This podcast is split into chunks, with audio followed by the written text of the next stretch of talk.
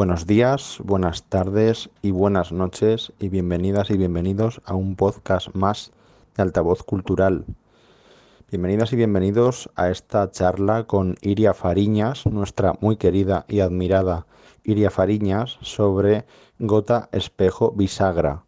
Vamos a comenzar, querida, directamente por la chicha. ¿Qué es gota, espejo, bisagra? Cuéntanos, por favor, en qué consiste de dónde nace, cómo se crea, Hola, qué pretende. Hola a quien sea que nos esté escuchando ahora mismo. Lo primero de todo, quería agradecerte la invitación al podcast. Estoy muy contenta de estar aquí hablando de gota, espejo, bisagra. Así que, como has dicho tú, efectivamente, vamos al lío.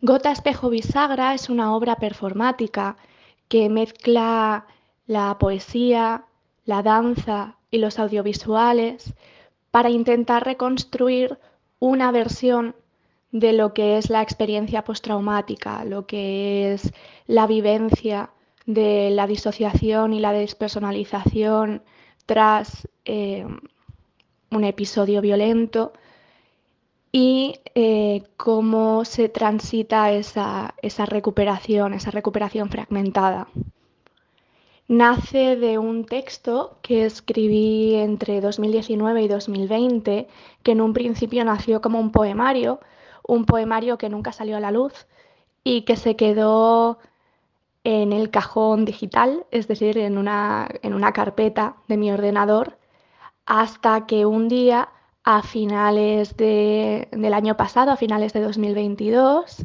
estaba en mi cocina y vi un, un anuncio de, de, Instagram del Festival de Poesía Joven Alcalá de Henares con una convocatoria abierta para, una, bueno, para propuestas de, de poesía escénica. Y de repente, yo no sé, algo me hizo clic, me aceleré y me pasé las siguientes dos horas en la barra, porque yo tengo una, una barrita en la cocina contra una de las paredes, escribiendo una propuesta, eh, que incluía desde lo que era el concepto de, la performance con, bueno, eh, sus, sus participantes, estaba pensada para dos personas, con una propuesta de vestuario, un diseño, un, una propuesta de luces, bueno, que me volví loquísima, una narrativa.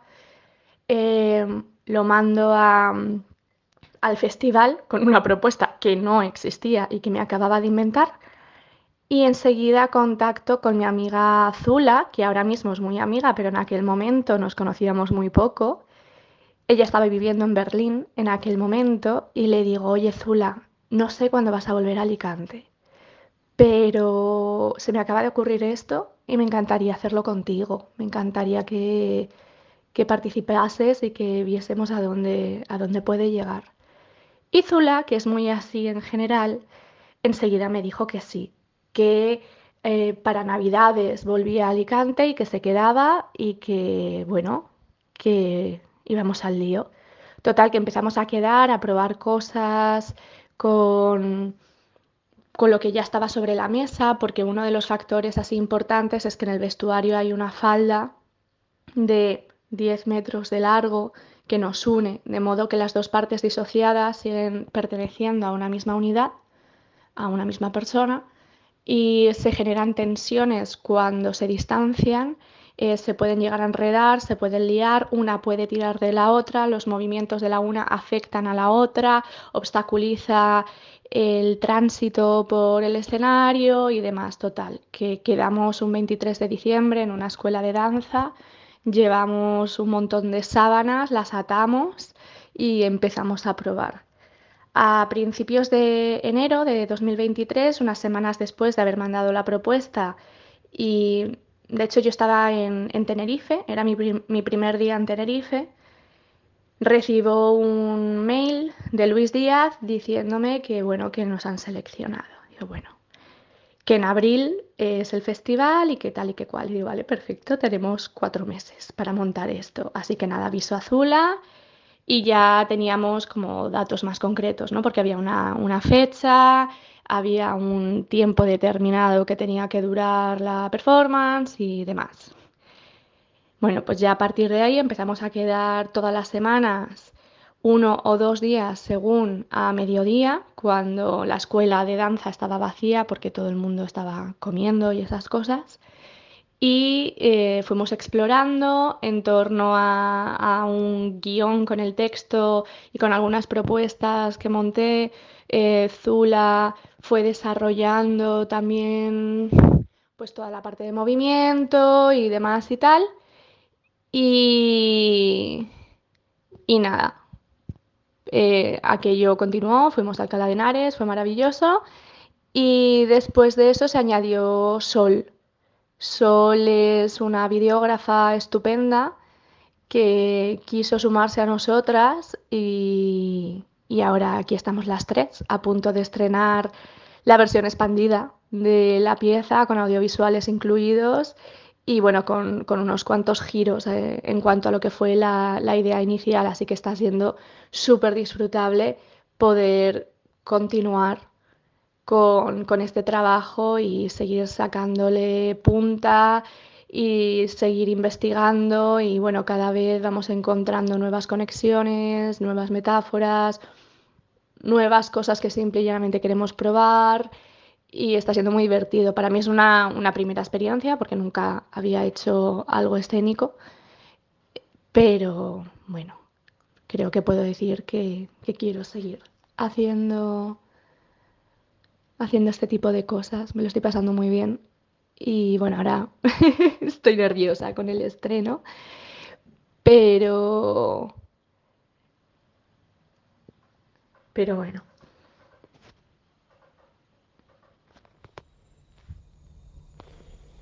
¿Cómo consideras que conversa, que dialoga esta propuesta multidisciplinar tan potente, performática, con tu trayectoria? Porque nosotros conocemos a Iria Fariñas por ser una maravillosa poeta y una estupenda narradora. Entonces, ver ahora este registro tan poderoso en ti, en tu faceta creadora, nos apetece muchísimo y al mismo tiempo nos, nos sorprende en cierto modo. ¿Cómo dirías que, te encuentras en esta dimensión nueva y, más compleja inevitablemente de propuesta creativa a nivel artístico? Y de paso, no solo desde tu punto de vista de trayectoria y personal, sino también extendiendo ya un poquito la mirada hacia el panorama artístico-cultural actual, ¿cómo crees que se inserta gota, espejo, bisagra en el panorama que hoy tenemos en cuanto a propuestas diferentes, igual, eh, ramificaciones, iniciativas multidisciplinares, ¿cómo crees que encaja? Bueno, lo primero es que esto de encajar las facetas o las disciplinas para mí siempre es un misterio, porque no, no tengo claro si encajan de alguna manera o si tienen que encajar.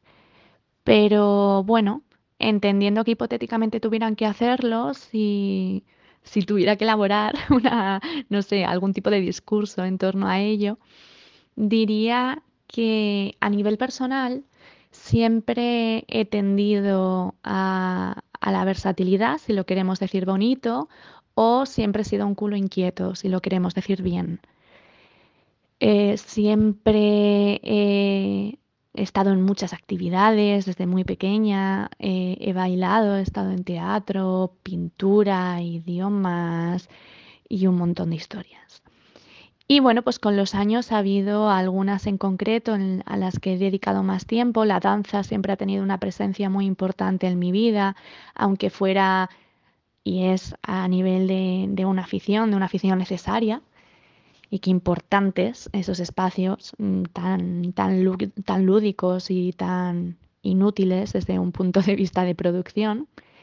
Pero al final, bueno, pues el roce hace el cariño y ha llegado un momento en el que ese contacto constante con otras disciplinas ha interferido, entendiendo aquí la interferencia como algo maravilloso. Bienvenida sea la interferencia y bienvenida sea todo lo que altera los límites.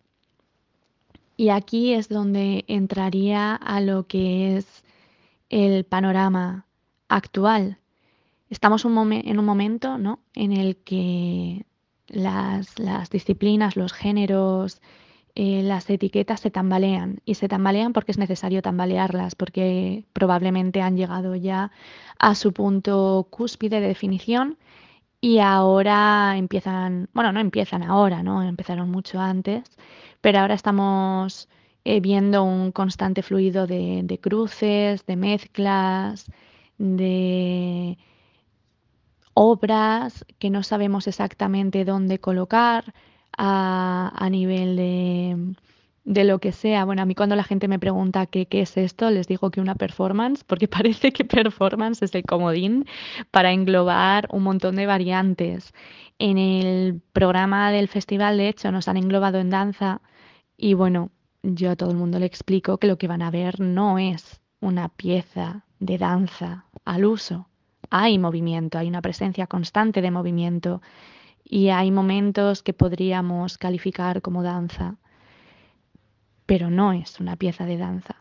Igual que no es una pieza, eh, se la podría considerar de poesía expandida, supongo, aunque bueno, los detractores de ese término dirán que, qué es eso, que eso puede ser cualquier cosa, y efectivamente ahí está el punto.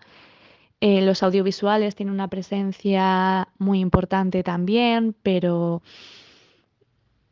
no sé, no sabría exactamente cómo ensamblar las partes a la hora de, explicarlo, porque también desde el principio la intención era movernos en los lindes, en los márgenes, eh, porque a fin de cuentas la experiencia eh, postraumática que estaba intentando transmitir tiene eso, tiene esa parte marginal, esa parte que no, no está en el centro y que por tanto es más difícil de detectar, que se mueve en las sombras o en las luces, me da igual lo que queramos entender como la marginalidad, y, que por tanto es, es difícil de detectar o puede ser más difícil de detectar, pero que a su vez configura una suerte de, de sutileza o, o de un movimiento casi felino que tiene que ver con el silencio, que tiene que ver con, con espacios no,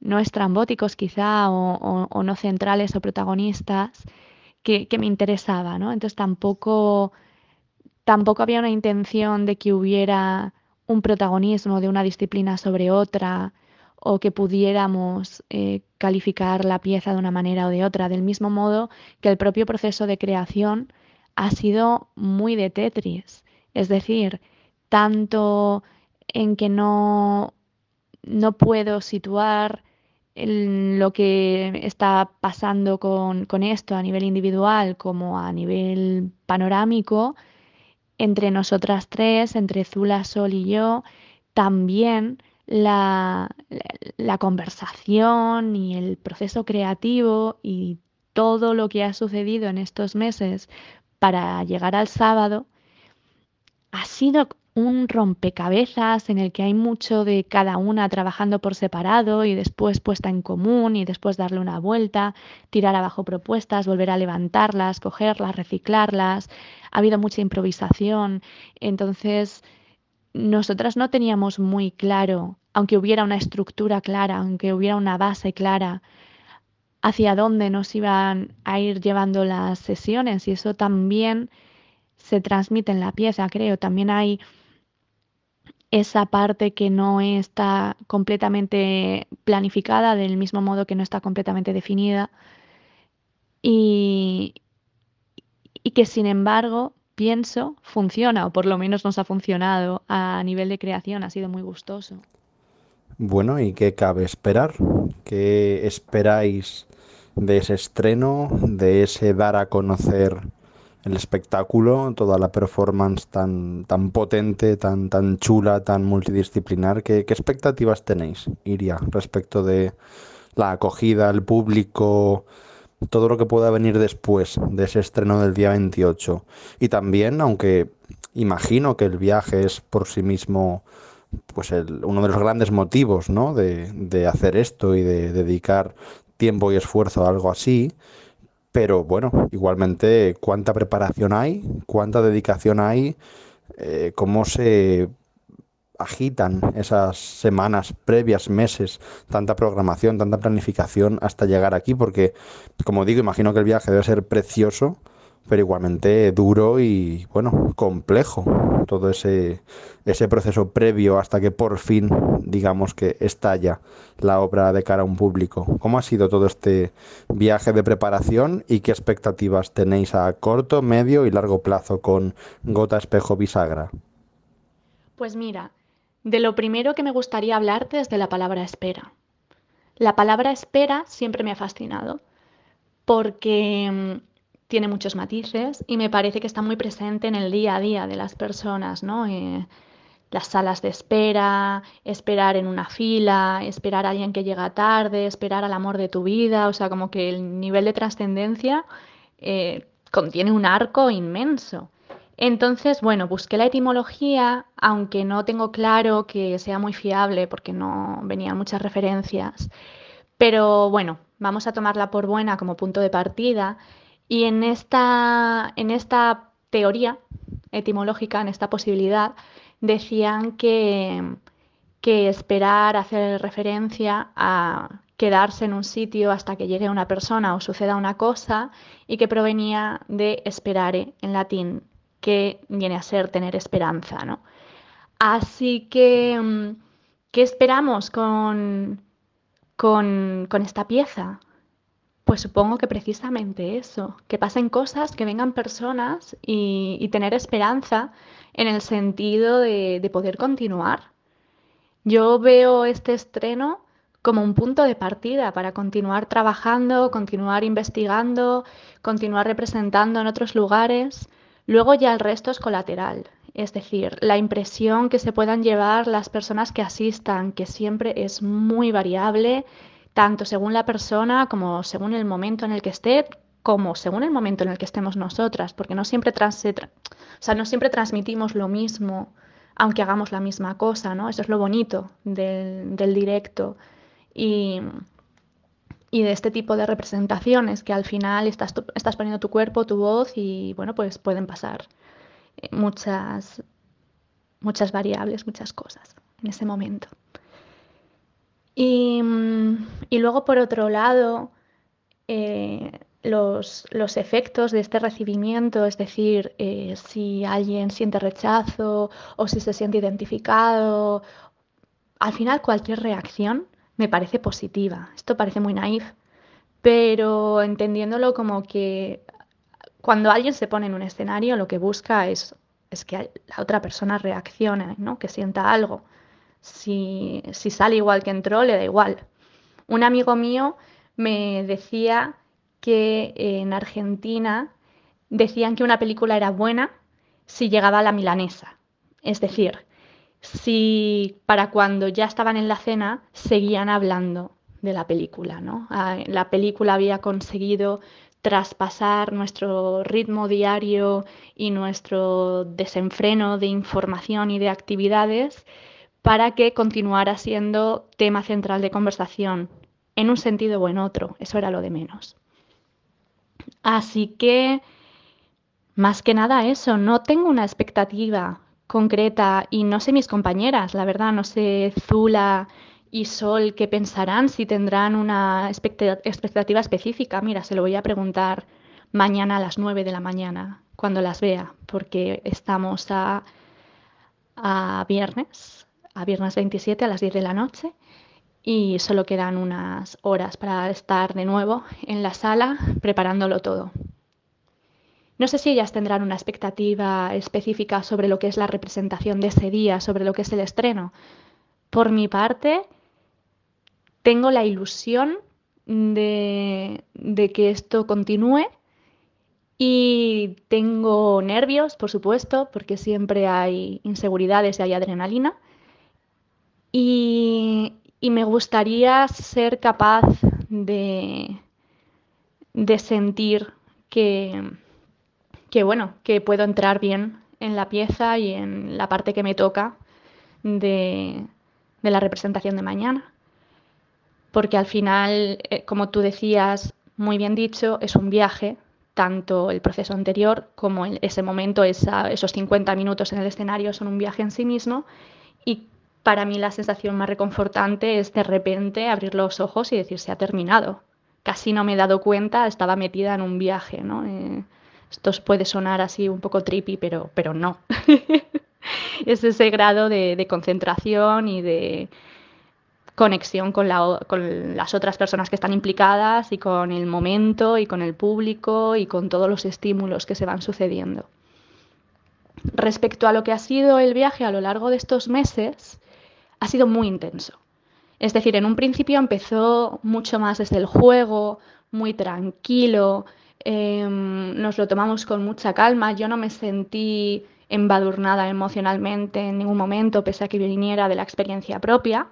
Y sin embargo, al llegar este verano, yo no sé qué pasó, algo hizo clic, no sé si empezamos a meter el dedo en la llaga realmente o a profundizar más en las ideas que teníamos. Uno de nuestras, mira, ahí sí que había un, objetivo, uno, de nuestros objetivos durante el verano era llevar más a tierra eh, determinadas imágenes y metáforas que habíamos trabajado los meses anteriores de repente yo sentí que la pieza me estaba atravesando el cuerpo en muchos sentidos. Empecé a tener sintomatología que no tenía desde hacía casi 10 años. Empecé a tener tanto sintomatología física, es decir, eh, manchas en la piel, eh, caída del pelo, eh, dolores de estómago y demás, a también eh, pues, ¿no? más, más estrés, más, más ansiedad, pesadillas, una serie de cosas, insomnio, que no pasaban desde hacía mucho, mucho tiempo. Y creo que eso tiene que ver con haber atravesado, con haber logrado atravesar un punto determinado que llevaba sin tocarse mucho tiempo y que eso no significa que se hubiera enfriado al parecer. Yo pensaba que sí, pero aparentemente estaba en, una posición más candente de la que yo creía. Así que nada, eso ya ha pasado, ya ha pasado la vorágine y ahora estoy, no sé, muy ilusionada, muy contenta. Hoy hemos estado fijando luces y todas esas cosas que para mí son una novedad absoluta. Y, ahora quiero estar ahí. Estoy en una posición de, de eso, de una niña que está a punto de llegar al parque. Quiero llegar al parque. Así que no sé, lo que suceda en el juego después, mm, si tienes una expectativa determinada, parece que pierde parte de su magia. Y con esto concluye la primera parte de esta entrevista a Iria Fariñas con motivo del estreno de Gota Espejo Bisagra. Muchísima suerte, querida, mucho éxito, mucha fuerza, a disfrutarlo a tope. Ojalá vaya todo fenomenal hablamos después del estreno, queridas y queridos oyentes, donde entrevistaremos de nuevo a Iria como esa segunda parte una vez que ha arrancado ese espectáculo performativo tan chulo que ha puesto a rodar junto con sus compañeras. Un abrazo enorme y continuamos con Gota Espejo Bisagra en altavoz cultural. Buenos días, buenas tardes y buenas noches y bienvenidas y bienvenidos a esta segunda parte de la entrevista con Iria Fariñas en torno a Gota Espejo Bisagra, ya estrenada en Alicante. Querida Iria, ¿cómo ha sido la experiencia? ¿Qué te deja este estreno? ¿Cómo ha sido vivir ese momentazo? Desarrollar ese espectáculo por primera vez en directo para un público. ¿Qué sacas de todo esto? Enhorabuena. Bueno, pues la experiencia ha sido un viaje, auténticamente, en todos los sentidos. Un viaje en cuanto a un, desplazamiento, una sensación de dar un primer paso. Un viaje en cuanto a una sensación interna de, mm, de ¿Cómo podría explicar esto? Al final es un, lugar común, ¿no? Es una sensación cliché en cuanto a, que ha sido descrita mil veces, pero lo que quiero decir es que cuando estás ahí, dentro, o ahí encima del escenario, después de muchos meses de trabajo, y llega el momento y todo sucede, personalmente es eh, pasa, igual que un viaje.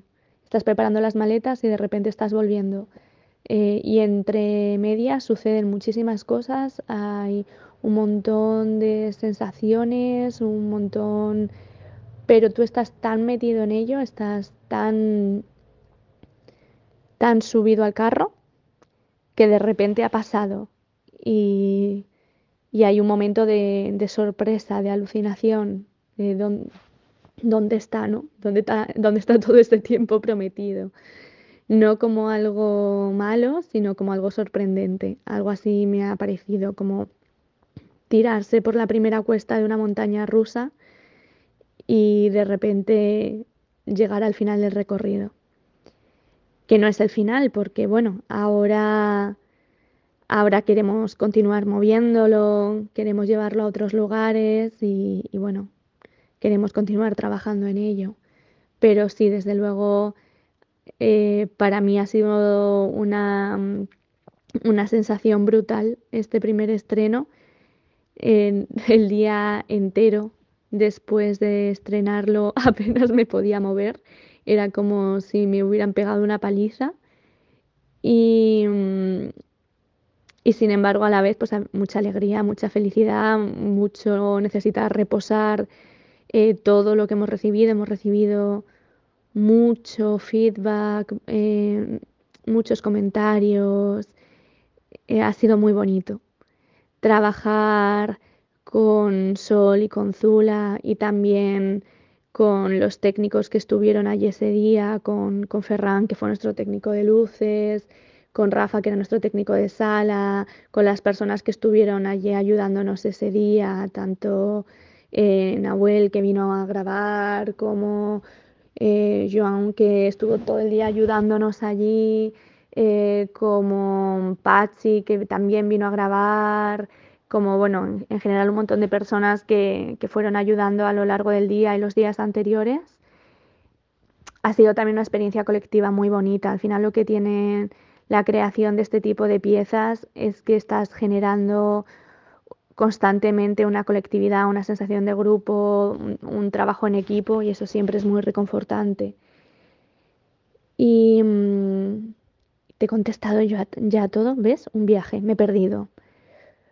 Por lo demás, no sé, todavía no, no lo tengo del, del todo procesado. Ahora, pues con muchísimas ganas de volvernos a poner al lío, la verdad. Qué auténtica emoción se transmite de tus palabras, qué auténtica emoción se saca, querida Iria. Me alegro inmensamente en lo personal y me parece increíble todo lo que haces sentir a los que no hemos podido, por desgracia, estar allí, con tus palabras y con tu forma de contarlo, esa experiencia. ¿Qué nos queda ahora? ¿Qué nos queda ahora? ¿Qué, qué viene por delante para Gota Espejo Bisagra? ¿Qué intenciones tenéis?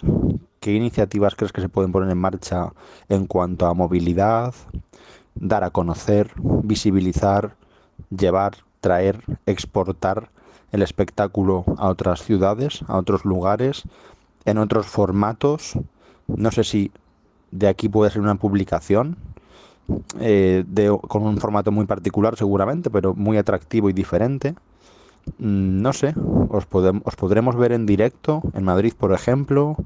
En fin, te dejo toda esta batería de preguntas para cerrar esta experiencia tan chula y tan enriquecedora para ti como persona y como artista. Enhorabuena y muchas gracias. ¿Qué queda ahora o qué viene? Desde luego es, es un misterio pero deseamos seguir moviéndolo. Ahora mismo estamos, bueno, nos hemos repartido tareas para actualizar el dossier, para editar un teaser, para, bueno, al final reunir material y mandarlo a festivales, a ciclos, a, bueno, casas de la cultura, a, a diferentes opciones, porque nos encantaría poder moverlo por donde sea. O sea, eh, a cualquier ciudad o, o pueblo donde nos llamen, pues la verdad es que sería maravilloso poder ir con, con la pieza y continuar con ella, eso, ir puliéndola, llevarla a otros espacios, eh, ver cómo encaja en esos espacios, ver qué reacciones hay, qué feedback, qué conversaciones se desarrollan después. La verdad es que mm, la proyección ahora mismo es esa. Eh, respecto a lo que me comentabas de la publicación, pues el texto del que sale toda la pieza es un poemario que está inédito, que por supuesto, pues eh, al pasar hacia la pieza eh, ha cambiado pues, su, su, distribución y su estructura, aparte que bueno, lo que los poemas que salen en la pieza son solo una selección. Entonces, claro, serían como dos lugares muy distintos.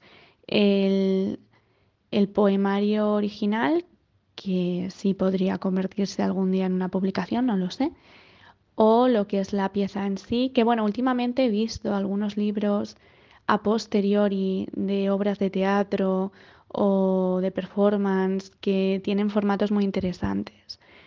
Pero bueno, eso la verdad es que no es algo que tenga en mente ahora mismo. Estamos más que nada pues queriendo continuar porque claro, hemos catado el estreno y ahora pues ahora queremos más. Qué inmenso placer ha sido escucharte, querida Iria, hablar sobre este maravilloso y potentísimo espectáculo que es Gota Espejo Bisagra.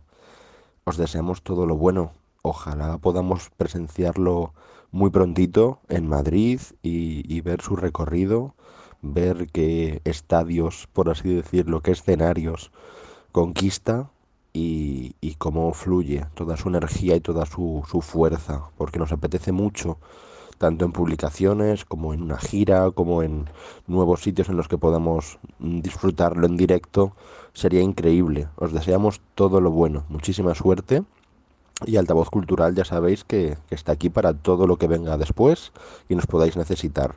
Y a nuestras y nuestros oyentes, por favor, compartid esta maravilla que ha salido del ámbito multidisciplinar, performativo y que tanto nos apetecía descubriros. Un abrazo muy muy fuerte.